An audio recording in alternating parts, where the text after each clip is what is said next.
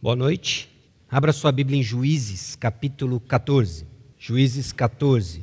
Nós estamos no meio da nossa, quase no fim, na verdade, na nossa série a de exposição do livro de Juízes. Nós dividimos o livro em 15 mensagens. 15 mensagens. Essa é a décima primeira. E é a penúltima da história de Sansão. Nós estamos ouvindo agora a história de um libertador que Deus levantou, chamado Sansão.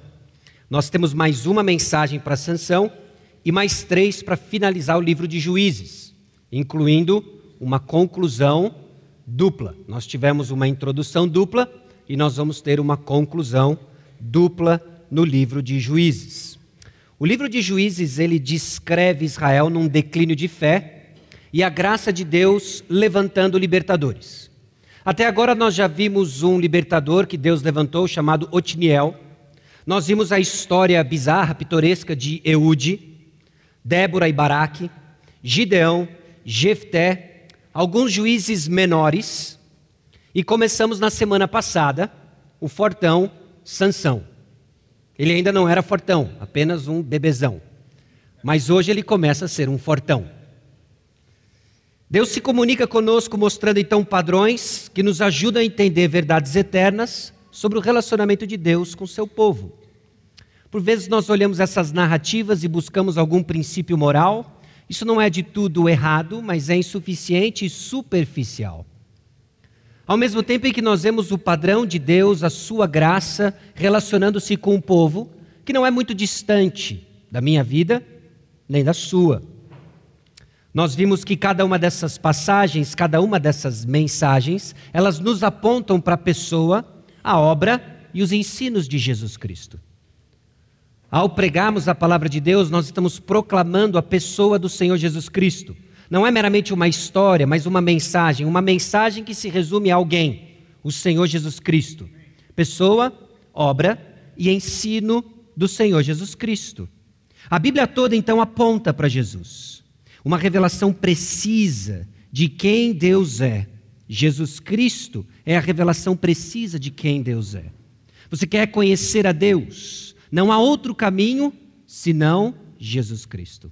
É impossível chegar a Deus se não for pelo caminho, e o caminho, a verdade e a vida é a pessoa do nosso Senhor e Salvador, Jesus Cristo. O Evangelho, então, é a mensagem. Do lado de cá do púlpito é a preocupação dos pastores de trazer uma mensagem que apresente e aponta para a pessoa, a obra e os ensinos de Jesus Cristo.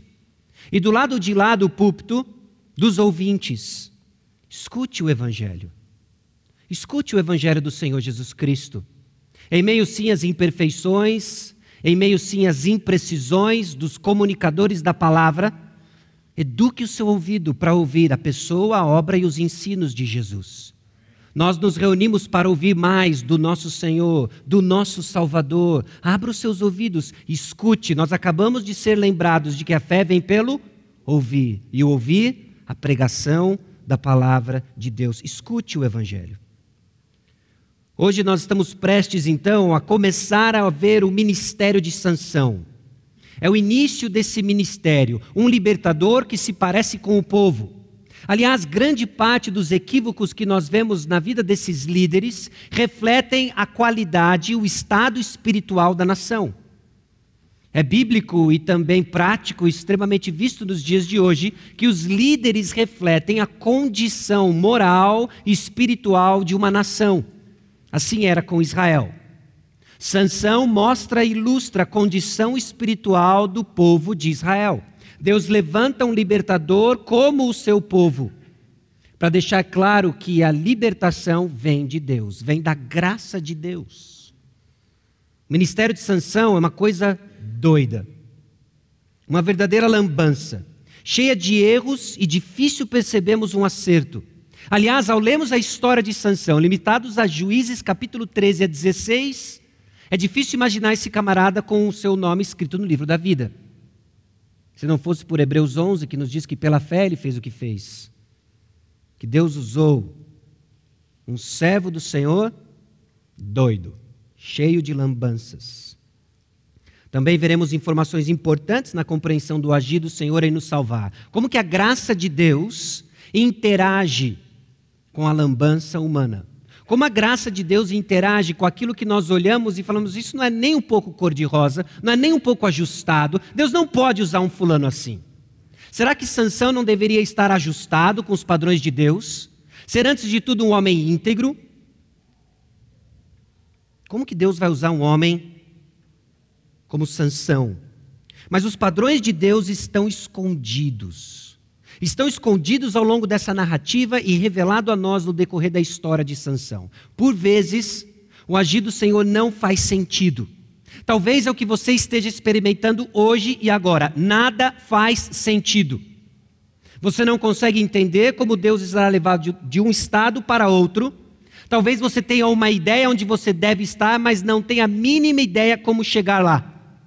É tão ilógico, é desconfortável e até conseguimos entender de onde vem a compreensão popular. Deus escreve reto por linhas tortas. Já ouviu isso?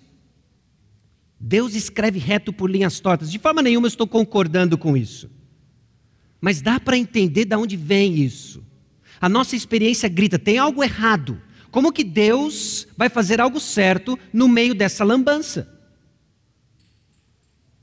Sansão começa a nos trazer luz os ensinos de Jesus, através da história de Sansão, começam a nos educar a entender o agir misterioso do Senhor, tão ilógico, tão desconfortável, mas preciso no cumprimento de seus propósitos. Deus não escreve reto por linhas tortas. Deus endireita nossas vidas tortas. E Ele é sempre reto. Ao longo da história, nós entendemos isso. Ao longo da história de Sansão, nós vamos ver como a soberania sábia e amorosa do caráter de Deus transforma nossa lambança pessoal em troféus da sua graça salvadora. Como que a graça de Deus, a soberania graciosa e amorosa de Deus transforma nossa lambança pessoal em troféus da graça de Deus. Juízes capítulo 14, versículos 1 até 15, 20, são 40 versículos. E nós vamos ler, e antes de ler, eu quero dar algumas dicas para os irmãos apreciarem melhor a leitura. Preste atenção em alguns aspectos que marcam o texto, que nos ajudam a entender a mensagem de Deus para nós hoje. Existem cinco movimentos no capítulo 14, do próprio Sansão, ligado ao verbo e atividade de descer. Sansão, em cinco momentos, ele desce para algum lugar que marca o agir do Senhor no meio da lambança do seu libertador, Sansão. Nos versículos 1, no versículo 5, no versículo 7, no 10 e no 19, do versículo 14. 1, 5, 7, 10 e 19. Sansão está sempre descendo para algum lugar. E para algum lugar que ele desce existe um segredo desconhecido para alguém, mas que nós, leitores, temos informações privilegiadas. O Espírito Santo moveu o autor humano do livro de Juízes e nos deu informações importantes para entendermos o agir do Senhor nos bastidores da sua soberania. Irmãos, informações que muitas vezes não nos, no palco da vida de sessão, mas na nossa vida nós não temos, mas cremos. Existem informações do sua trajetória pessoal que você não tem, mas o Senhor ainda detém. O que eu espero que fique claro para você hoje é que o Senhor age nos bastidores da lambança. Deus age nos bastidores da confusão. Quando tudo parece ilógico, nada faz sentido, a crise não acalma, a crise perdura, nós gritamos junto com o salmista: até quando? Bem mais comportável dessa vez, até quando? Nós cremos que o Deus soberano traça a história mostrando os troféus da sua graça em meio à nossa lambança. Graças a Deus, o nosso Deus é o de Jacó. Eu não esqueço isso. Que o pastor Edson enfatiza isso para nós. É o Deus de Jacó. Inclui aí o de Sansão. O de Sansão. Eu quero que você preste atenção no capítulo 15, que o tema vingança aparece constantemente. Aliás, parece o roteiro de uma novela. É o toma cada lá. Sansão faz algo movido pelas paixões do seu coração, isso incita a ira dos filisteus. Eles vão retalhar Sansão de alguma forma, e Sansão vai retalhar os filisteus de alguma forma, e nesse toma cada lá, Deus cumpre o seu propósito de libertar um povo acomodado com os filisteus. Aliás, a pergunta que fica é: o que Deus vai fazer diante de um povo que sequer clama por libertação? O que Deus faz com um povo como eu e você, acomodados em nosso pecado, que não buscamos arrependimento? Deus cria conflitos. Deus cria conflitos e, em meio ao conflito, Ele se mostra como a verdadeira paz. Não é à toa que, em meio aos nossos conflitos, aprendemos valiosas lições do, da soberania, do amor e da sabedoria de Deus. Porque Ele não nos deixa acomodado para mais este mundo e as coisas que nele há. Então preste atenção para que você entenda ao final do que nós vamos ver nos dois capítulos de hoje, que a salvação de Jesus nos é dada apesar de nós e por causa de nós. Apesar de nós, Jesus nos salva, e por causa de nós, ele age com salvação. Por causa do meu e do seu pecado, ele age com salvação. E apesar de nós, ele toma a iniciativa, gera conflito e se mostra o verdadeiro libertador. Juízes capítulo 14, versículo 1. Desceu Sansão a Timna. Vendo em Timna uma das filhas dos filisteus, subiu e declarou a seu pai e sua mãe e disse: Vi uma mulher em Timna, das filhas dos filisteus. Tomai-ma, pois, por esposa. Porém, seu pai e sua mãe lhe disseram: Não há porventura mulher entre as filhas de teus irmãos ou entre todo o meu povo, para que vás tomar esposa dos filisteus, daqueles incircuncisos? Disse Sansão a seu pai: Toma-me esta, porque só desta me agrado. Mas seu pai e sua mãe não sabiam que isto vinha do Senhor, pois este procurava ocasião contra os filisteus, porquanto, naquele tempo, os filisteus dominavam sobre Israel. Desceu, pois, com seu pai e sua mãe a Timna, e chegando às vinhas de Timna, eis que um leão novo, bramando, lhe saiu ao encontro. Então o Espírito do Senhor de tal maneira se apossou dele, que ele o rasgou como quem rasga um cabrito, sem nada ter na mão. Todavia, nem a seu pai, nem a sua mãe deu a saber o que fizera. Desceu e falou àquela mulher, e dela se agradou. Depois de alguns dias, voltou ele para a tomar, e apartando-se do caminho para ver o corpo do leão morto, eis que neste havia um enxame de abelhas com mel. Tomou o favo nas mãos e se foi andando e comendo dele. E chegando a seu pai e a sua mãe, deu-lhes do mel e comeram. Porém, não lhes deu a saber que do corpo do leão é que o tomara. Descendo, pois seu pai à casa daquela mulher, fez Sansão ali um banquete, porque assim o costumavam fazer os moços. Sucedeu que, como o vissem, convidaram trinta companheiros para estarem com ele. Disse-lhes, pois, Sansão: Dar-vos-ei um enigma a decifrar. Se nos sete dias das bodas me declarardes e descobrirdes, dar-vos-ei trinta camisas e trinta vestes festivais. Se me não puderdes declarar, vós me dareis a mim as trinta camisas e as trinta vestes festivais. E eles lhes disseram: Dá-nos o teu enigma a decifrar, para que o ouçamos. Então lhes disse: Do comedor saiu comida, e do forte saiu doçura e em três dias não puderam decifrar o enigma. Ao sétimo dia, disseram à mulher de Sansão: Persuade a teu marido que nos declare o enigma, para que não queimemos a ti e a casa de teu pai. Convidaste-nos para nos apossares do que é vosso, não é assim? A mulher de Sansão chorou diante dele e disse: Tão somente me aborreces e não me amas, pois destes aos meus patrícios um enigma a decifrar e ainda não me declaraste a mim.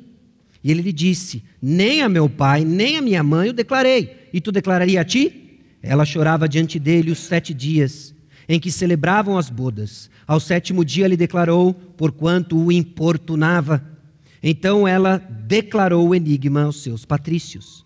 Disseram, pois, a Sansão os homens daquela cidade ao sétimo dia antes de se pôr o sol: Que coisa mais doce do que o mel e mais forte do que o leão? E ele citou o provérbio: se, nós, se vós não lavrasseis com a minha novilha, nunca teríeis descoberto o meu enigma. Então o Espírito do Senhor de tal maneira se apossou dele, que desceu aos Asquelonitas. Asquelonitas. Matou deles 30 homens. Despojou-os e as suas vestes festivais, Deus que declararam enigma. Porém, acendeu-se sua ira e ele subiu à casa de seu pai. Ao companheiro de honra de Sansão foi dada por mulher a esposa deste. Passado algum tempo, nos dias da ceifa de trigo, Sansão, levando um cabrito, foi visitar a sua mulher, pois dizia: Entrarei na câmara de minha mulher. Porém, o pai dela não deixou entrar. E lhe disse: Por certo, pensava eu que de todo a aborrecias, de sorte que a dei ao teu companheiro. Porém, não é mais formosa do que ela, a irmã que é mais nova? Toma, pois, em teu lugar. Então Sansão lhe respondeu: Desta feita sou inocente para com os filisteus, quando lhes fizer algum mal. E saiu e tomou trezentas raposas, e tomando fachos, as virou cauda com cauda, e lhes atou um facho no meio delas. Tendo ele chegado, tendo ele chegado fogo aos tições, largou-as na seara dos filisteus, e assim incendiou tanto os molhos como o cereal por ceifar, e as vinhas e os olivais. Perguntaram os filisteus: Quem fez isso? Responderam: Sansão, o genro do Timnita, porque ele tomou a mulher e a deu ao seu companheiro. Então subiram os filisteus e queimaram a ela e seu pai. Disse-lhe Sansão: Se assim procedeis, não desistirei enquanto não me vingar. E feriu-os com grande carnificina, e desceu e habitou na fenda da rocha de Etã. Então os filisteus subiram e acamparam-se contra Judá, e estenderam-se por Leí. Perguntaram-lhes os homens de Judá: Por que subistes contra nós? Responderam: Subimos para amarrar Sansão, para lhe fazer a ele como ele nos fez a nós.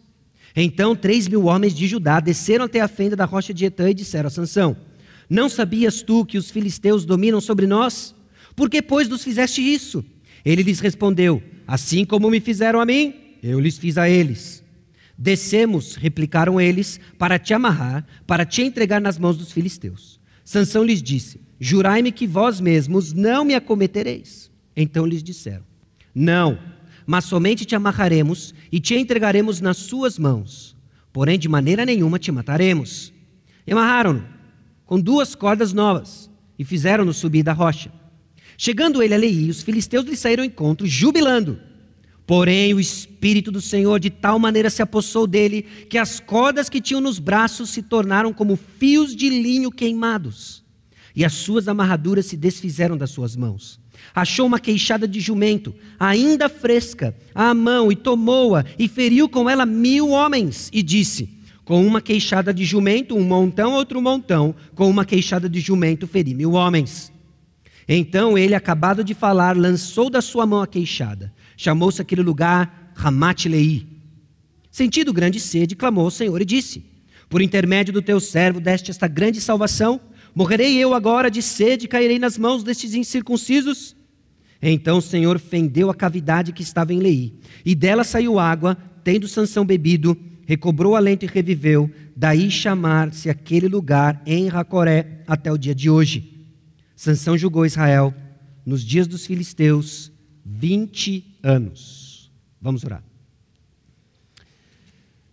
Senhor nosso Deus e Pai, nós estamos diante da tua palavra, que traz informações importantes acerca da tua obra de salvação que aponta, ó Deus, a pessoa, a obra, os ensinos de Jesus Cristo, nosso libertador, abra os nossos olhos para compreendermos mais da tua graça que salva, que santifica, nos educa, a cumprirmos, ó Deus, nosso propósito como teu povo, igreja do Senhor Jesus Cristo.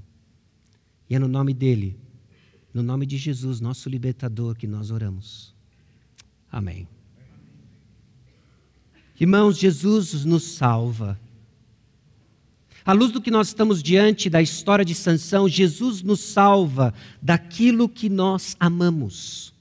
Por vezes nós achamos que salvação é daquilo que nós uh, que nos causa miséria, que nos causa repúdio. De forma última, sim, nosso pecado nos causa miséria.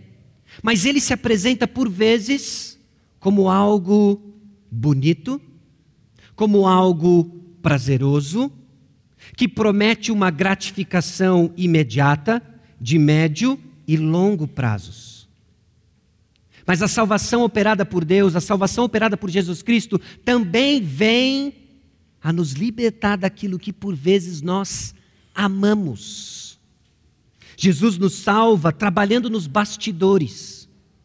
Não enxergamos o agir do Senhor cego por nossas paixões, por aquilo que nós amamos. O Senhor trabalha nos bastidores porque Ele é fiel, porque Ele nos ama, causando conflito e nos libertando daquilo que nós amamos. E como que Ele faz isso? Criando conflitos, mostrando a verdadeira cara do pecado, que deve gerar em nós repúdio e correr nos braços do nosso libertador, Jesus Cristo. Jesus nos salva mostrando fidelidade restrita aos seus propósitos. Nesse processo todo que causa agonia, que causa tristeza, nós questionamos do amor de Deus, nós questionamos da fidelidade de Deus, mas a verdade, meus irmãos, é que Deus não é fiel ao seu prazer, Deus é fiel aos propósitos santos dele. Deus não é fiel ao meu prazer, Deus é fiel aos seus santos propósitos. O compromisso dele é com a santidade de seu caráter, visto em nossa vida, povo redimido. Por isso que o agir do Senhor por vezes é desconfortável. Jesus nos salva apesar de nossa infidelidade. Que consolo!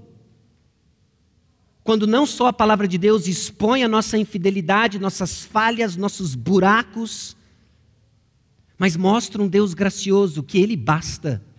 Jesus basta.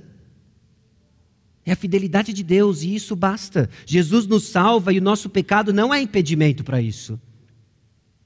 Não importa o que você já fez, não importa o que você anda fazendo, Jesus Cristo e Sua graça são maiores. Ele nos salva. A salvação descrita então nesses dois capítulos mostra a maravilhosa salvação divina em contraste com nossa miserável necessidade. Quando nos deparamos na nossa condição, vemos tão grande salvação. Vemos tão grande salvação. Ponto 1. Um, Jesus nos salva do que amamos. Desceu Sansão a Timna. Onde é Timna? Onde é que acontece o primeiro episódio? O local aqui é Timna. Timna aparece algumas vezes no Antigo Testamento, por vezes em listas uh, dos territórios da herança do Senhor para o povo de Israel. E por vezes como palco de alguns lugares de histórias tão pitorescas quanto a de Sansão. Por exemplo, Gênesis 38. No meio da história de José existe um enorme parênteses em Timna que é o momento em que Judá não entrega o seu próximo filho à nora do seu primeiro filho que morre, Tamar. Tamar então se veste como uma prostituta, engana o seu sogro, se deita com ele e engravida. Uma história pitoresca. Timna também aparece em 2 Crônicas, capítulo 28, versículos 18 e 19. É a cidade onde o Senhor vai humilhar o rei de Judá por causa dos seus pecados, o rei Acás. Parece que Timna é um lugar onde o Senhor cumpre seus planos apesar dos erros de seus líderes. Meus irmãos, é significativo sabemos disso. Que o Senhor cumpre os seus propósitos apesar de nós. Apesar de nós. Judá faz uma lambança, inclui na lista o Deus de Jacó, o Deus de Sansão, o Deus de Judá. Faz uma lambança e Deus cumpre os seus propósitos. Acás uma lambança e Deus cumpre os seus propósitos. É o lugar onde Deus mostra e revela a nossa miserável condição e onde Ele age com salvação. Você vai enxergar a salvação de Deus na condição de miserável condição. É lá que Deus nos encontra. É lá que Deus nos encontra. Ele expõe a nossa condição e Ele mostra tão grande salvação. Isso inflama o nosso louvor isso inflama a nossa devoção, isso mostra a graciosa presença de Deus no nosso meio. O evento é que Sansão deseja se casar com uma filisteia. Vi uma mulher em Tímina, das filhas dos filisteus, tomar-me, pois, por esposa. Um capítulo antes, o anjo do Senhor aparece para a mulher de Manoá e para Manoá, os pais de Sansão, e diz: que o propósito da vida desse menino é livrar o povo de Israel do jugo da escravidão dos filisteus. E o que ele quer fazer? Casar-se com uma. Meus irmãos, a situação de Israel aqui é a pior até agora. Não há incômodo da opressão dos filisteus, há vontade de unir-se com ele. A pior condição de, miserável, de miserável condição é quando não enxergamos o nosso pecado. Nós amamos ele. Nós amamos ele. Então nós temos repúdio daquilo que não nos atrai e alimentamos aquilo que nós amamos. Jesus nos salva daquilo que nós amamos. E Ele vai salvar Israel daquilo que Israel ama. Ele vai salvar Israel daquilo que Israel ama, porque Israel ainda não enxergou que esse é o problema. Aquilo que Israel se entrega, aquilo que Sansão se entrega é o problema. Sansão não foi chamado para casar com uma filisteia, mas para libertar o povo de Israel dos filisteus. Seus pais ficam indignados. Eu fico imaginando o filminho que deve ter passado na cabeça eh, da esposa de Manoá, do anjo do Senhor. Não, não, não, está tudo dando errado aqui. Não é isso. Seus pais até tentam persuadir Sansão do contrário. Meu filho, tem tanta mulher aqui em Israel. Olha as filhas dos nossos irmãos. Não tem nenhuma gatinha aqui em Israel que lhe interesse. Não, eu quero aquela. Eu quero aquela. O problema aqui não é simplesmente um casamento interracial. O problema aqui é o casamento interconfessional. O jugo desigual não é um capricho evangélico do século 21, jovens. O jugo desigual é um alerta dado por Deus quando ele se relaciona com o seu povo, desde que ele estabeleceu um relacionamento com ele. Não se trata de que nós somos moralmente superiores, mas o julgo desigual vai comprometer a sua fidelidade àquele quem você julga ser leal, Deus. Como que você se relaciona com alguém no relacionamento mais íntimo na terra, que não quer saber nada do seu Salvador, daquele que lhe dá propósito, daquele que lhe salva, daquele que morreu por você? Sansão está perdido. Ele não entende o seu propósito. Nós levantamos semana passada que provavelmente Sansão desconhece o seu propósito ou voluntariamente ignora o seu propósito, então ele não quer livrar Israel dos filisteus, ele quer casar com eles. Sansão representa a condição espiritual do povo de Israel. Não é só Sansão que está confortável e quer casar-se com os filisteus e subir talvez na hierarquia de status entre os filisteus. Os próprios filisteus se incomodam no capítulo 15, quando Sansão causa tumulto e conflito entre Israel e os filisteus. Capítulo 15, versículo 11: três mil homens de Judá se reúnem, se encontram com Sansão. Sansão acabou de fazer já uma lambança, matou vários homens filisteus, 30 em Asquelon, Vários deles, centenas deles, talvez, depois do episódio das raposas e que eles queimaram seu sogro e sua noiva, esposa. E eles perguntam então: Não sabias tu que os filisteus dominam sobre nós? Por que, pois, nos fizeste isso? Este é o ponto, eles dominam sobre vocês. E Deus levanta um libertador, mas eles estão tão acomodados, eles amam tanto essa condição de servidão, que eles se incomodam com o ato de livramento do Senhor. Não é assim que muitas vezes nos sentimos. Senhor, estava tudo indo tão bem, o Senhor tinha que agir, agora eu estou nessa situação desconfortável. Mas o Senhor nos liberta daquilo que nós amamos e que nos causa miséria e ainda não sabemos. O nosso Deus é um Deus que trabalha nos bastidores.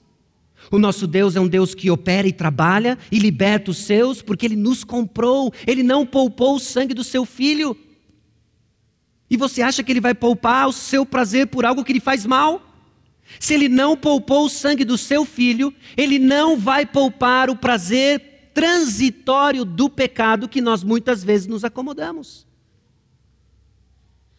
É contra a sua natureza, é contra o seu amor por nós, é contra a santidade de Deus. Então ele age, criando conflitos, criando situações, mas é o agir do Senhor em meio à lambança, meus irmãos. E pelos olhos da graça, educados pela Sua palavra, nós somos chamados a identificar o livramento do Senhor. O povo de Deus sempre vai identificar o livramento do Senhor, educado pela palavra do Senhor.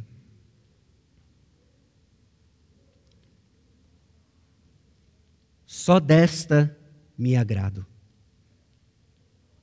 Infelizmente, a nossa tradução não capta de fato a ideia e o jogo de palavras que acontece no livro de Juízes. Mas, literalmente, é só essa que é certa aos meus olhos. Ecoa isso algo para você? Sansão olha para essa filisteia e diz: É só essa que eu quero. Por quê? Só essa que é certa aos meus olhos. Nenhuma dos filhos de Israel presta para mim. Só tem uma que é certa: a filisteia. Essa mulher. Porque ela é certa aos meus olhos. Nós vamos ver mais adiante que essa é a condição espiritual do povo de Israel.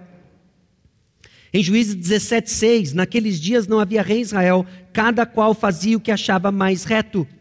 E 21, 25, Naqueles dias não havia rei Israel, cada um fazia o que achava mais reto. Jesus nos salva do que nós amamos porque nós caminhamos fazendo o que é certo aos nossos olhos, em detrimento do que é certo ao Senhor. Nós precisamos ser salvos disso. Nós precisamos ser salvos do nosso próprio julgamento. Nós precisamos ser salvos da nossa própria sabedoria. Nós precisamos da intervenção da graça de Deus, que muitas vezes é desconfortável, causa conflitos, para nos apontar o caminho do que é certo aos olhos de Deus. Nós precisamos ser salvos de nós mesmos. Sansão se entrega então àqueles homens de Judá, nos versículos 12 e 13 do capítulo 15. E essa tribo que antes era conhecida por uma tribo de guerra, valente, capítulo 1, a primeira tribo que sai para cumprir aquilo que Deus colocou, é um bando agora de covardes, submissos aos filisteus, porque eles amam aquilo que o libertador veio trazer liberdade. Jesus nos salva do que nós amamos. E essa inimizade, esse desconforto do agir do Senhor, não deve nos surpreender, porque são as aflições que Jesus já antecipou que passaríamos por elas. Nós vamos ter aflições. Ser um cristão que ama cada vez mais Jesus vai trazer conflitos, porque Ele está nos salvando daquilo que nós amamos seja o nosso conforto pessoal, seja a nossa busca desenfreada por prazer, seja a nossa busca por controle, Jesus está nos salvando disso. Jesus nos salva trabalhando nos bastidores. O povo de Israel está tão acostumado que eles nem sequer clamam por livramento, e agora o Senhor vai usar o próprio pecado de sanção como ocasião de libertação. Uma informação que nem os pais de Sansão sabem, mas que nós sabemos no versículo 4, é que isto vinha do Senhor. Isto vinha do Senhor. Eu queria ter uma resposta mais fácil para isso. Mas é a santidade, o complexo caráter de Deus, ele é transcendente, ele é maior do que nós podemos entender. Deus está trabalhando nos bastidores e ele vai usar inclusive o pecado do seu povo. Deus, Jesus está trabalhando. Deus irá montar então uma ocasião para trazer conflito entre Israel e os filisteus. Timothy Keller, no seu livro, diz o seguinte: Deus havia decidido impedir que seu povo se tornasse indistinto culturalmente e, e portanto, extinto espiritualmente. Sede santos, porque eu sou santo. Essa é a orientação do Senhor, no livro de Levítico. Vocês são diferentes. Vocês são um reino de sacerdotes. Vocês vão ser para mim uma nação santa, um povo exclusivamente meu. Há um propósito para vocês, Israel. Por isso vocês são diferentes. Por isso uma série de regras alimentares. Por isso uma regra, uma série de regras de purificação cerimonial. Vocês são diferentes. O povo de Canaã deveria vir a Israel e falar assim: esse povo é diferente. Por quê? Porque eles são de Deus. Mas agora o povo está tão acostumado que ele já não é mais diferente. Ele já não é mais diferente. No versículo 10 do capítulo 14, nós vemos que Sansão fez ali um banquete, porque assim o costumavam fazer os moços. Que moços? Os moços de Canaã. Sansão começa a adquirir as tradições do mundo ao seu redor, ignorando o fato de que ele deveria ser diferente. Mas Deus zela pela sua santidade. Deus zela pela glória do seu próprio nome. Ele chamou Israel, ele vai ser fiel. E sendo fiel, ele vai purificar o povo de Israel. Deus continua trabalhando, nos incitando para não nos acomodar, seja na procura de vivermos como o mundo e seus padrões, seja na procura por viver tradições. Espere o agir do Senhor provocando e incitando o conflito entre a, o seu coração, a sua lealdade a Deus, a lealdade das coisas que nos cercam. É o Senhor quem está livrando. Não é Sansão. É o Senhor quem está livrando. Sansão procura satisfazer os seus desejos e Deus está livrando o seu povo. Deus está livrando o seu povo. Nós descansamos então na soberania de Deus, porque nem a tolice de Sansão, nem a sua teimosia irá impedir o Senhor de cumprir o seu plano. O Senhor pode e irá usar a pecaminosidade e a estupidez de seus servos como camuflagem para trazer à tona seu livramento secreto. Fascinante. Fascinante. A grande agonia nossa é que nós não sabemos o final da história, como, da nossa história, como nós sabemos da de Sansão. Talvez você esteja lendo tudo isso e você fala assim: ah, mas Sansão, eu sei que ele é meio estúpido, que ele segue lá os seus prazeres, mas a gente sabe como termina a história. Um ato heróico, ele mata mais na sua morte do que em vida. Isso, num certo sentido, mantém a sua ansiedade sob controle ao ler a história de Sansão, mas não a da sua vida. Porque você não sabe o final da sua história. Ou você tem fechado os olhos para aquilo que Deus já falou que é o fim da sua história. Porque um dia nós vamos desfrutar da libertação completa daquilo que nos aflige. Ânimo, o Senhor está agindo. Nós sabemos o fim da história, mas enquanto a nossa agonia vê apenas a estupidez das nossas próprias decisões, somos encorajados que no final da história a vitória é garantida Jesus vence. Jesus vence. O pecado parece dominar a cena, mas ele apenas esconde o agir gracioso do Senhor. O Senhor está agindo. Nós estamos lendo a história da graça de Deus, apesar e por causa de nós. Certos do agir do Senhor, apesar de nós, talvez nosso grande conforto esteja escondido naquilo que não conseguimos saber ou ver. Talvez seja do Senhor que tem seu projeto de salvação através e apesar de nossa lambança. Pare e pensa nisso. O seu conforto, livramento pode estar escondido no que lhe parece desconfortável e terrível. Por várias razões. Eu tenho ouvido e me familiarizado com o ministério de uma mulher que aos 17 anos de idade ela deu um mergulho ignorante da profundidade da água da praia, apenas para quebrar o seu pescoço na altura da quarta vértebra e ficar quadriplégica. 17 anos de idade. E ela não entendeu absolutamente nada. Ela passou por anos de confusão. Como que alguém tão jovem, com tanta coisa pela frente, é acometida de tamanha tragédia? Talvez eu não consiga nem começar a imaginar quais seriam as suas questões, as suas perguntas. Mas Deus estava agindo nos bastidores. Porque de alguma forma, na soberania dele, ele colocou pessoas no caminho dessa mulher que lhe apresentaram mais sobre o caráter sábio, amoroso e soberano de Deus. Ela foi compreendendo na real o que é Romanos 8, 28, que todas as coisas cooperam para o bem daqueles que amam a Deus. E a forma como ela respondeu a essa enorme provação chamou a atenção de pessoas, que chamou a atenção de pessoas, que chamou a atenção de pessoas, que caiu na rede nacional. Em menos de 10 anos, a sua história virou um best-seller. Ela foi recebida por grandes celebridades, âncoras de jornais importantes nos Estados Unidos. Em um pouquinho mais de 10 anos, ela começa um ministério para encorajar pessoas e familiares de pessoas que têm enormes deficiências físicas, seja por doenças, seja por acidentes. E num testemunho dela, ela disse o seguinte: Eu sei que esse é um conceito que não se aplica à minha realidade celestial. Mas eu gostaria de entrar num quarto nos céus e encontrar minha cadeira de rodas. E diante de Jesus falar: Obrigado, Jesus, por ela. Obrigado, Jesus, pela minha cadeira de rodas, porque por meio dela eu conheci da tua graça. Irmãos, aquilo que causa para nós desconforto, aquilo que para nós se mostra um espinho na carne, um fardo que nós não aguentamos, se torna o meio pelo qual Deus mostra o seu livramento. Se torna o meio pelo qual Deus mostra da sua graça. Deus usa uma cruz, a vergonha pública, para lhe dar perdão.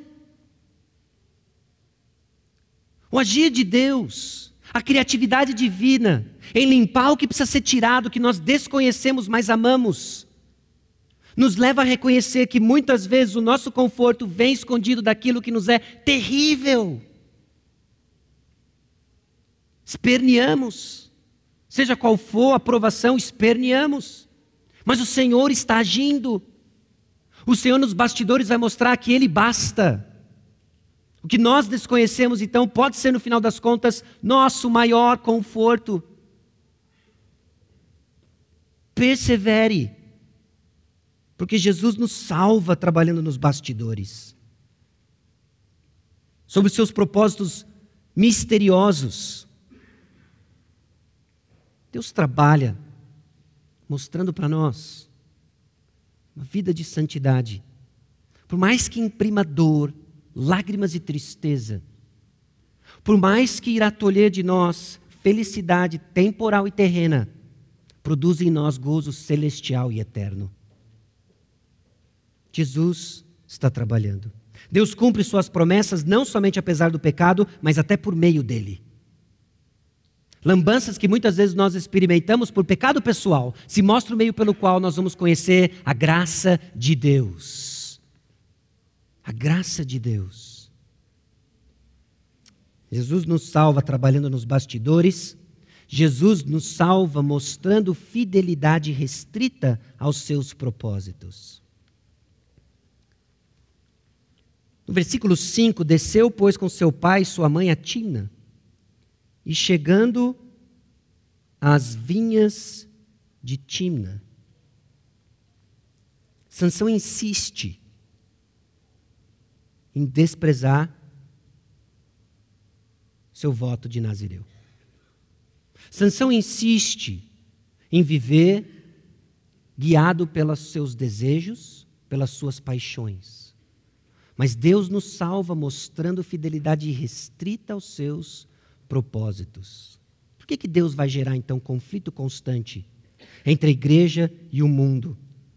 Tiago 4,4 diz: Infiéis, não compreendeis que a amizade do mundo é inimiga de Deus? Aquele, pois, que quiser ser amigo do mundo, constitui-se inimigo de Deus. Com constância, o Senhor trabalha gerando conflito entre nós e o mundo, porque Ele é o nosso amigo. Aquilo que você acha que é uma pedra no seu sapato é, na verdade, a maior demonstração da amizade de Deus, do seu compromisso amoroso conosco. Porque fazendo assim, Ele mostra que Ele é fiel aos seus propósitos e Ele trabalha de forma irrestrita. Sansão chegando então às vinhas de Tímina, e o que, que tem lá nas vinhas de Tímina? O que tem nas vinhas? Senão uva. O que tem nas vinhas, senão uva? O que, que Sansão está procurando? Ele não está indo em direção às vinhas atrás de um cacho de bananas. Ele não está indo nas vinhas para fazer um churrasco. Ele está indo nas vinhas para fazer o quê? Comer uva. Só que nós sabemos por Números capítulo 6 da semana passada, que ser consagrado ao Senhor, estar debaixo de um voto de Nazireu, ele não deveria comer uva, cartão amarelo. Cartão amarelo. Cartão amarelo, Sansão despreza o voto do nazireado fazendo o quê? Indo atrás do fruto da videira de uvas. Não só aqui, mas em 14 e 10, quando ele reúne e faz um banquete, esse banquete aqui não é simplesmente uma enorme refeição com muita carne em abundância. Esse banquete tem sim uma conotação alcoólica.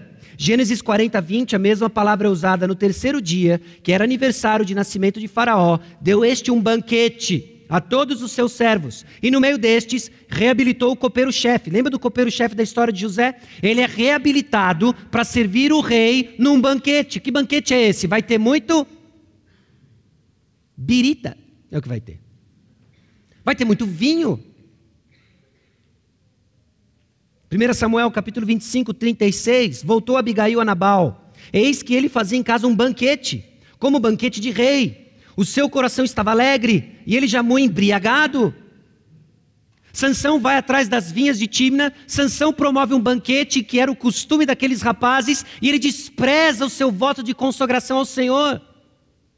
Ah, esse negócio de não poder comer uva, esse negócio de não poder tomar uva para tomar vinho. Qual o problema? Qual o problema? Sansão fica indignado, talvez, com essas restrições. Essa é história do meu pai, essa é história da minha mãe. Eu gosto de vinho e qual o problema? Vou tomar mesmo.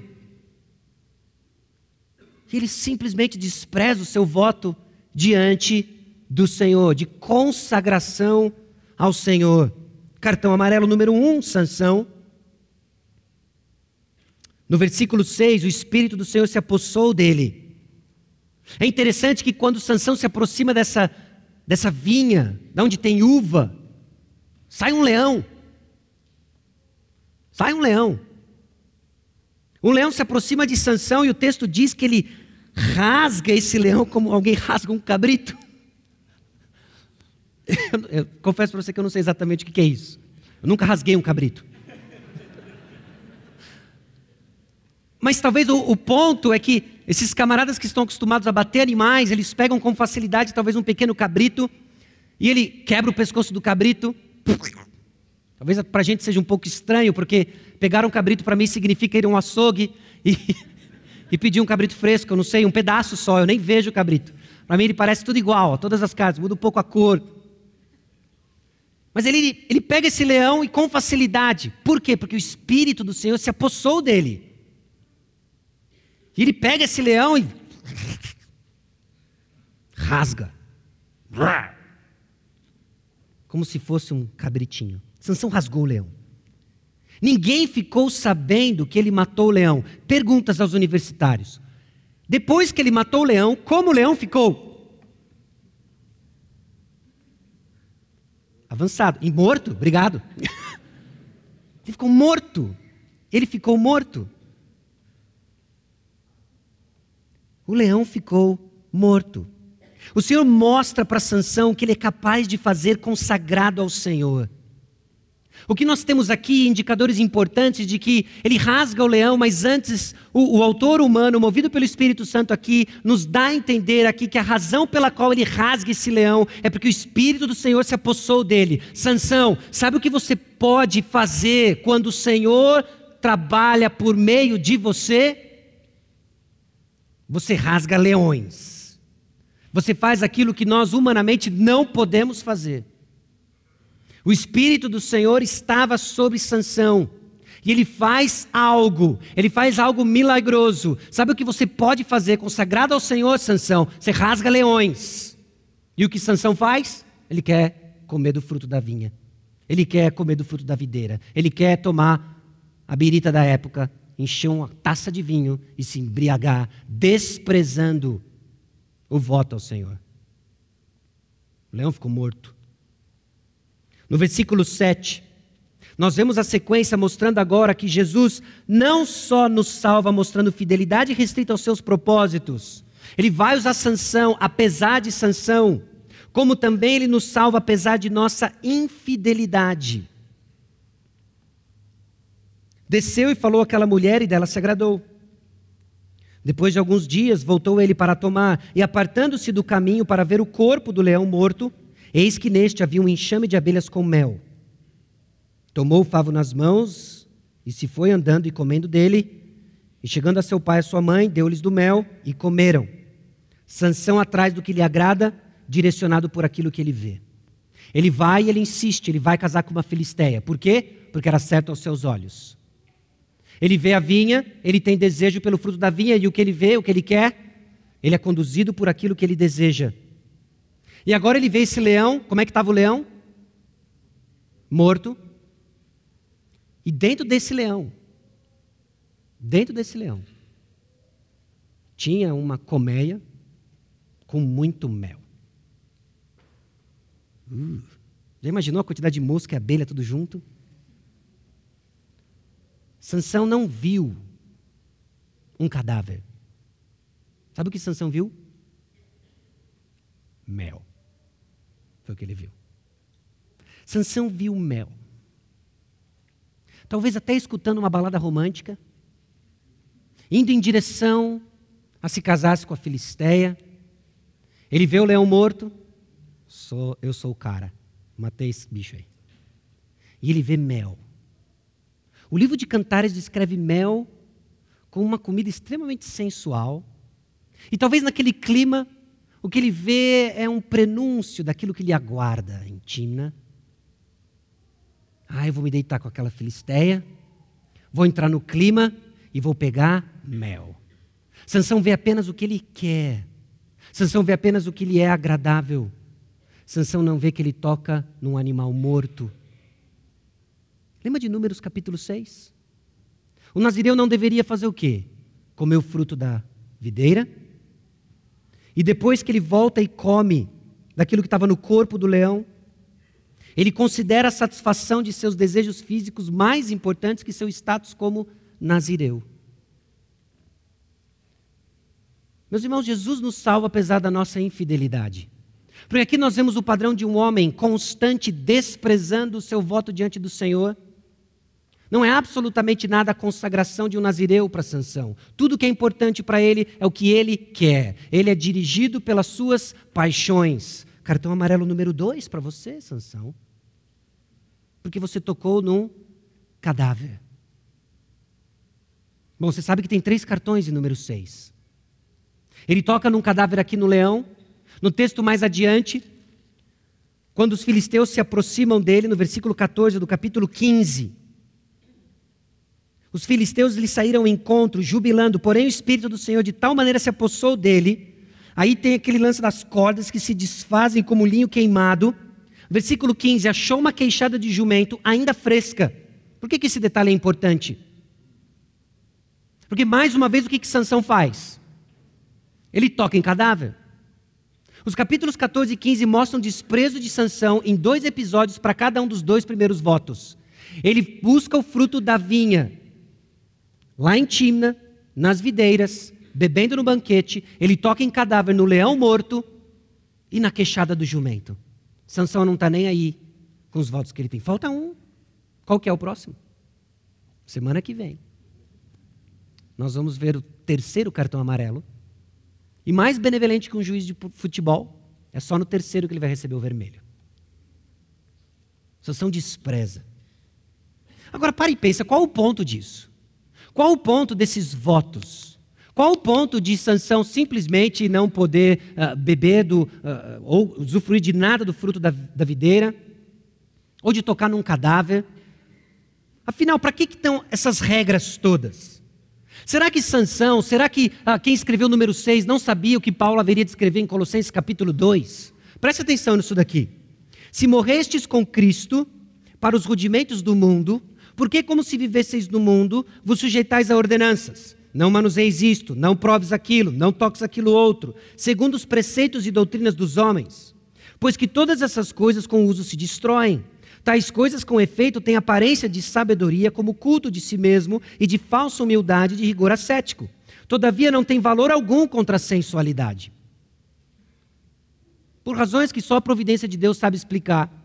Essa semana eu escutei um pequeno clipe de um pregador conhecido na televisão em que ele estava fazendo um ponto com muita paixão, paixão sobre por que, que cristão, crente em geral, como ele usava, os crentes, não devem beber.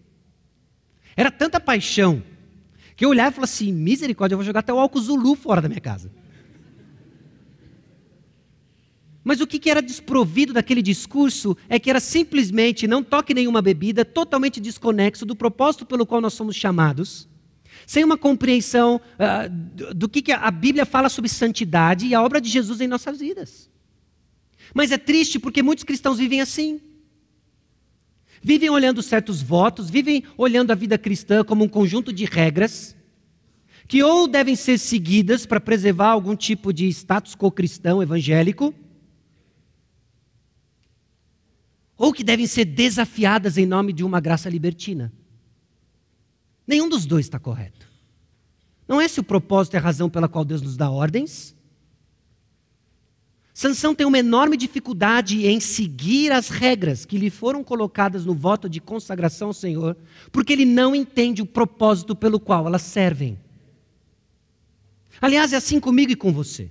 Nós temos uma enorme dificuldade de obedecer e nos submeter a ordens dadas claras na palavra de Deus, porque desconhecemos os seus propósitos. Então, jovens têm dificuldade de se manter puro, porque tudo que eles escutam é: você não pode ver isso, você não pode fazer aquilo, você não pode ver isso, você não pode fazer aquilo. Por quê? Porque nós somos crentes. Você tem uma enorme dificuldade em desligar certas coisas da televisão, em parar de falar certas coisas, porque você não entende a razão dessas coisas. Você não entende os propósitos pelo qual Deus nos dá ordens. Porque elas persistem. Obviamente, nós não estamos debaixo desse voto específico de Nazireu, mas tem ordens sobre nós. O próprio texto de Colossenses segue no capítulo 3, versículo 5, dizendo que nós temos que fazer morrer nossa natureza pecaminosa impureza sexual, a avareza que é a idolatria. Ele nos chama então a nos revestir de coisas que se parecem com Cristo Jesus, nos dá ordens. Essas ordens fazem parte da atuação graciosa de Deus, mas quando desligamos elas dos propósitos de Deus, não passamos de um grupo de religiosos ou tentando manter tradições, ou em nome de uma graça libertina desafiando tradições. Meus irmãos, o poder do Evangelho nos diz algo totalmente diferente. A mensagem de Cristo Jesus nos mostra um Salvador que nos liberta de tudo isso e nos capacita para viver de uma forma consagrada, a fim de cumprirmos o propósito que Ele nos deu.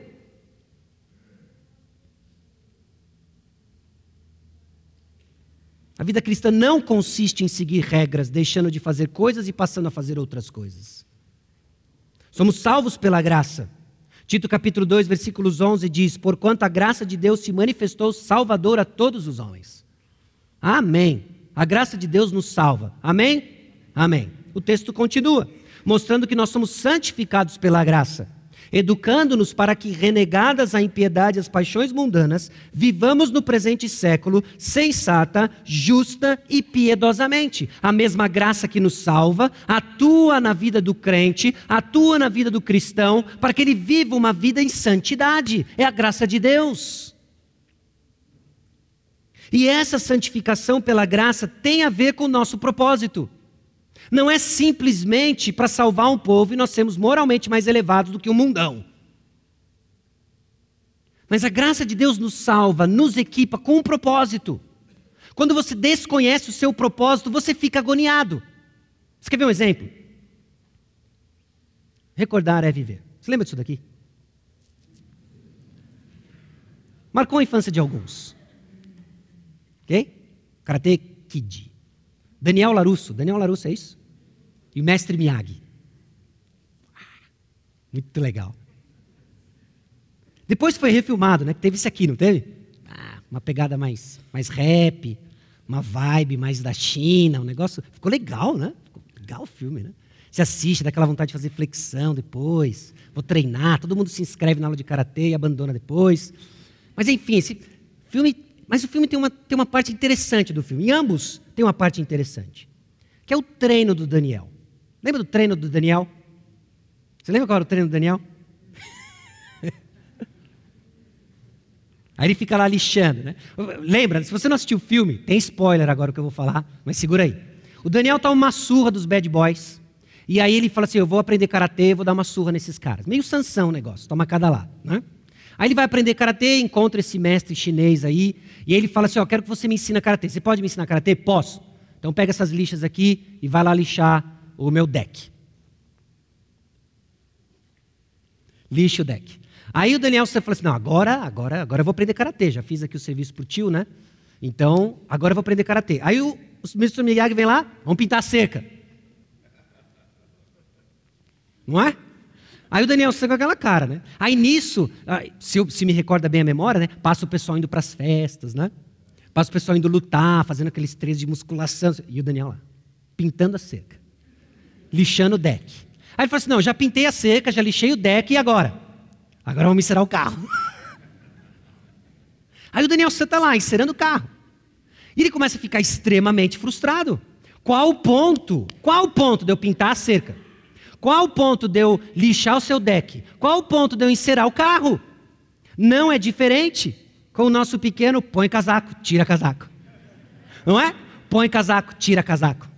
E aí o mestre Miyagi, mais sofisticado aqui, né? Até na chuva, Jack Chan e tal, põe casaco, tira casaco. Aí o molequinho fica tão frustrado quanto o Daniel Larusso. Qual o ponto de todos esses movimentos? Qual movimentos não? Qual o ponto de todas essas tarefas? Aprender a pôr casaco pintar o, pintar o portão, lixar o deck, encerar o carro, até que vem a frustração. Eu estou cheio disso daqui. E aí, mestre Miyagi, parte em cima de pequeno gafanhoto aí. Esqueci o nome do, do figurante aí. Ele parte para cima dele e simplesmente diz: põe casaco, tira casaco. E o põe casaco, tira casaco eram os movimentos do quê?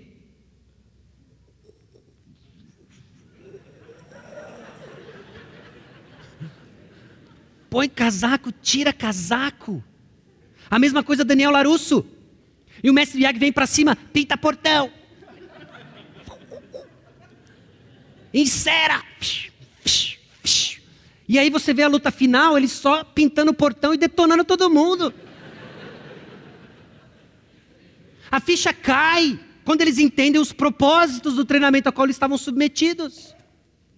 Qual o ponto de se manter sexualmente puro? Qual o ponto de você crescer guardando o que você fala e a hora que você fala? Qual o ponto de você crescer como bom cidadão? Qual o ponto de você dar passos para amar a Deus e amar o próximo? Ah, eu não entendo nada o propósito disso. Você precisa entender o propósito disso.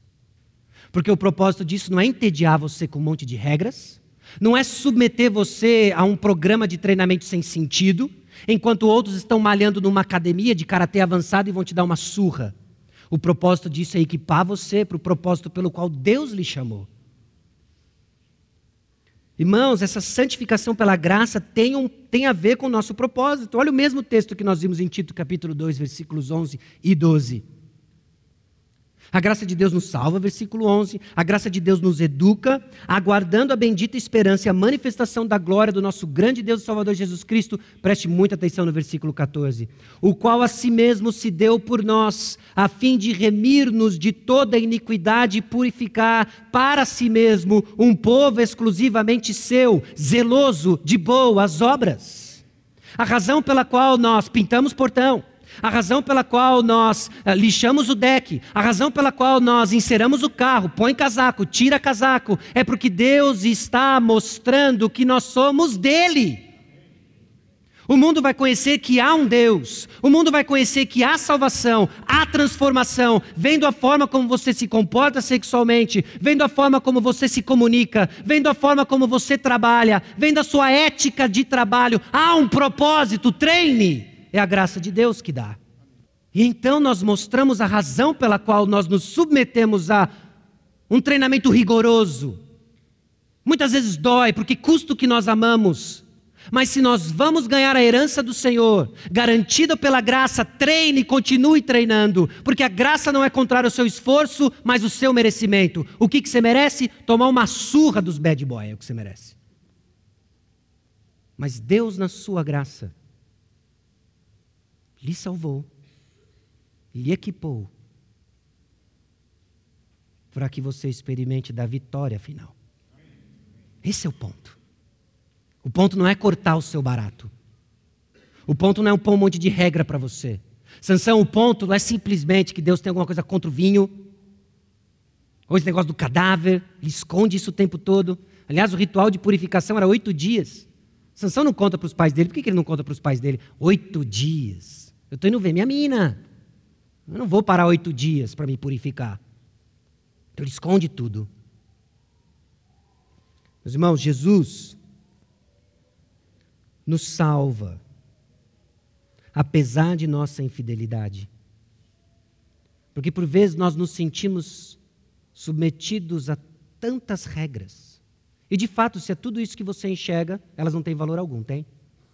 Não é à toa que você luta com culpa, você não aguenta mais esse negócio de vida cristã, porque elas não têm poder nenhum na sua vida. Mas você precisa enxergar o propósito maior. Você precisa enxergar que salvação, ele nos tira de um lugar para nos levar para outro. E nesse caminho, ele está nos treinando, porque a nossa cidadania é celestial. Nós estamos aprendendo uma nova cultura, a cultura dos céus. A cultura dos céus. Jesus nos salva e nosso pecado não é impedimento. Versículos 19 e 20, o Espírito do Senhor de tal maneira se apossou dele, que ele desceu, saiu daquela festa, mata 30 homens. Eu fiquei imaginando que isso, num certo sentido, aconteceu de uma forma rápida. 30 homens. Pega as vestes dele, traz de volta.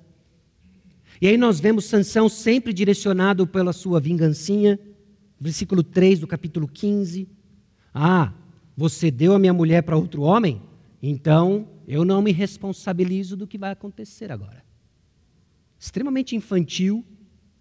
E Deus vai usar esse camarada. Ele põe fogo em todas as plantações lá dos filisteus. E aí os filisteus veem aquilo, quem fez aquilo? Então pega lá a mulher dele, o sogro dele, queima os dois.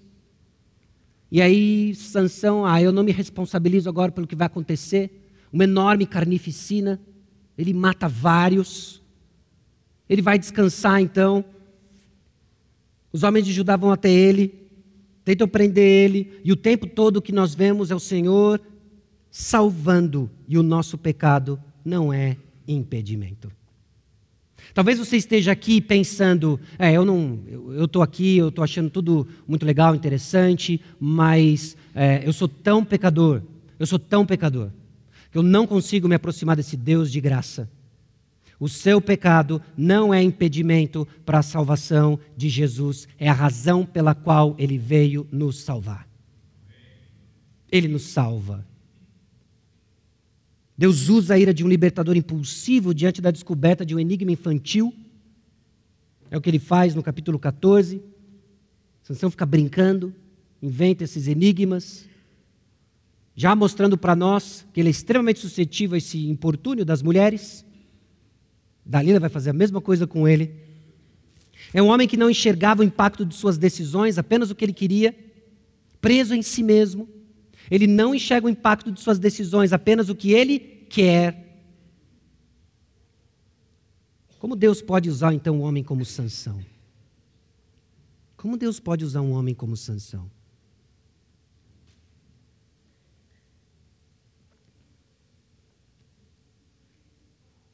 Irmãos, nem mesmo o nosso pecado impede Deus de nos salvar ou usar.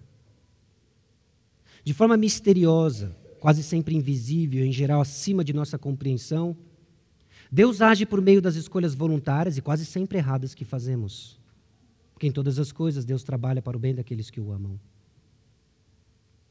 Nossas escolhas por vezes têm consequências que perduram e trazem sofrimento, mas ainda assim Deus está agindo. Como que Deus pode usar um homem como Sansão? Porque ele é um Deus de graça. E se ele estiver esperando Sansão ser um homem nos nossos padrões, se ele estiver esperando que você seja o suprassumo da vida cristã, ele não é um Deus de graça. Ele é um Deus do evangelho das obras. Mas ele é um Deus de graça. Ele não age em retribuição ao seu bom comportamento, ele age por causa do caráter dele. Então ele nos encontra onde nós estamos, para não deixar mais onde nós estamos. Deus usa. Deus usou Sansão. Mas ele vai usar o pecado de Sansão para revelar o pecado de Israel e não nos deixar como Israel. Final da história de Sansão, nesse capítulo 15, nós vemos um homem clamando ao Senhor pela primeira vez. Mas o seu clamor parece que demonstra alguma percepção de propósito, mas ainda assim é egoísta. Sentindo grande sede, clamou o Senhor e disse: Por intermédio do teu servo deste esta grande salvação, morrerei eu agora de sede cairei nas mãos desses circuncisos? Sua oração não é humilde nem fiel. Ele praticamente exige que Deus o ajude e reclama que ele não fez isso. Até nos lembra a situação de um povo há muito tempo atrás no deserto, clamando por água em meio à sua sede. Ignorando o fato de que Deus salvou e salva por um propósito. Deus, Jesus nos salva e nosso pecado não é impedimento. Jesus nos salva, meus irmãos, do que nós amamos, trabalhando nos bastidores, mostrando fidelidade restrita aos seus propósitos, apesar de nossa infidelidade, e nosso pecado não é impedimento. E diante do que nos é dito, diante do que nos é ensinado, revelado, sobre a obra, a pessoa e os ensinamentos de Jesus, através da história de Sansão, fica a sua reação. Quem é você? Quem somos nós diante da palavra de Deus? Será você um salvo pela graça? Jesus nos encontra onde estamos para nos libertar do que amamos e que nos causa miséria. Talvez você esteja aqui, meu amigo, sofrendo as misérias do seu pecado, lutando com dúvida acerca do seu destino eterno. E a mensagem para você é da salvação pela graça. Que Jesus nos encontre onde estamos, para nos libertar do que nós amamos e mostrar que existe um amor maior e melhor. É o amor dele. Você é alguém santificado pela graça. Jesus nos encontra em Sua graça para nos capacitar a viver de acordo com o seu propósito para nós. Não é mais sobre o que você quer, não é mais sobre o que os seus olhos lhe vendem, lhe seduzem, mas o que o Senhor tem para nós. Nós cantamos isso hoje. O Senhor nos comprou com seu sangue para sermos testemunhas da sua salvação. Não existe outra razão. Para sermos um povo zeloso de boas obras. Não existe outra razão. Porque por vezes nós clamamos como Sansão, liberdade para a satisfação dos nossos desejos. Enxergamos apenas o que nós queremos, a nossa sede.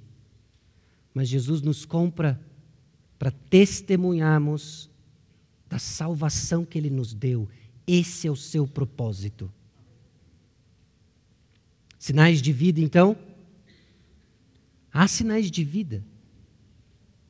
Longe de mim afligir aqueles que são confortados pelo Espírito, mas longe de mim dizer que está tudo bem com você, quando você é simplesmente um convencido do Evangelho. Existem sinais de vida, de que você anda alinhado com os propósitos de Deus. Ser usado por Deus é diferente de desfrutar de comunhão com Deus. Deus usa quem Ele quer. Ele usou Sansão. Por vezes nós nos escondemos atrás da forma como Deus nos usa. Ah, Deus deve estar muito agradável comigo, porque olha o que ele fez e já me usou. Eu já fiz isso, eu já fiz aquilo outro, e tudo que nós falamos nada mais é do que relatar as realizações da graça de Deus através de nós. Isso não quer dizer absolutamente nada da sua condição espiritual. Saiba distinguir entre Deus usar você e ter comunhão com Deus. Deus usou Sansão, Deus usou até a mula de Balaão. Os melhores indicadores de saúde espiritual não são meramente externos, mas de comunhão íntima com Deus. Aqui, meus irmãos, onde nós somos profundamente confrontados porque você pode enganar muita gente frequentando a igreja uma vez por semana e num relacionamento distante dos irmãos. Mas o que conta é quem você é diante do Senhor, que lhe conhece todos os dias. Tim Keller faz uma série de perguntas que foi extremamente benéfico para minha alma. Eu compartilho com os irmãos. Porque essa comunhão íntima é traduzida assim numa vida de oração. Em que ele faz a seguinte pergunta: as orações são afetuosas, agradáveis, consistentes? Pare e pensa nisso. Ouvimos e aprendemos ou só falamos? Somos conhecidos por uma comunhão íntima com o Senhor ao ponto de nos tornarmos aptos para ouvir? Será que, de modo semelhante a Sansão, oramos apenas como último recurso e somente por nós mesmos e por nossos próprios desejos? Porque isso mostra alguém que vive para si mesmo, não para o propósito de Deus. Semana que vem nós vamos ver que Sansão, ironicamente, só cumpre o seu propósito quando não enxerga mais. Ele só foi capaz de, ainda que em meio a um espírito vingativo, egoísta, enxergar o seu propósito quando ele não enxerga mais. E o terceiro sinal que mostra que nós vemos aqui na vida de Sansão é vida no corpo de Cristo. Se, porém, andarmos na luz como Ele está na luz, mantemos comunhão uns com os outros, e o sangue de Jesus, seu Filho, nos purifica de todo o pecado. O fato de você ser um assíduo na igreja não quer dizer, não garante nada. Mas o fato de você não ter comunhão com os irmãos já diz muita coisa e diz tudo. Você não tem comunhão com Deus. Note, meus irmãos, o termômetro de um relacionamento vertical vai ser visto horizontal. Amar a Deus e amar o próximo estão ligados. Sábios são aqueles que ouvem e discernem onde você está hoje, espiritualmente. Salvo, santificado pela graça, vão ter sinais. Há uma distinção entre ser usado por Deus e ter comunhão com Deus.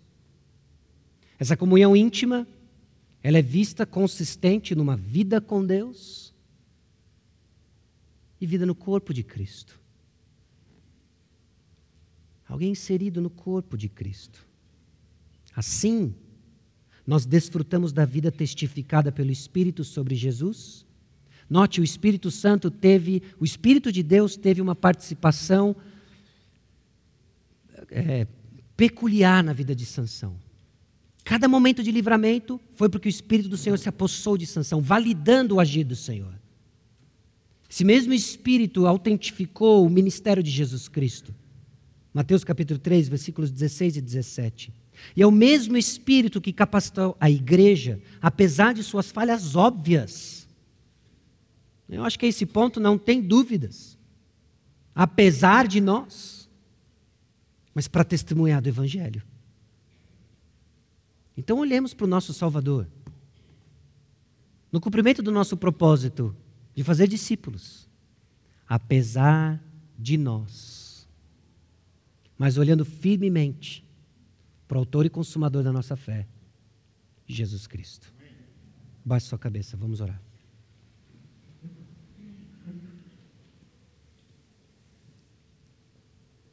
Senhor nosso Deus e Pai, nós te louvamos Porque o Senhor tomou a iniciativa de nos libertar daquilo que nós amamos, de nos libertar daquilo que promete trazer alegria, mas que traz apenas miséria, nosso pecado.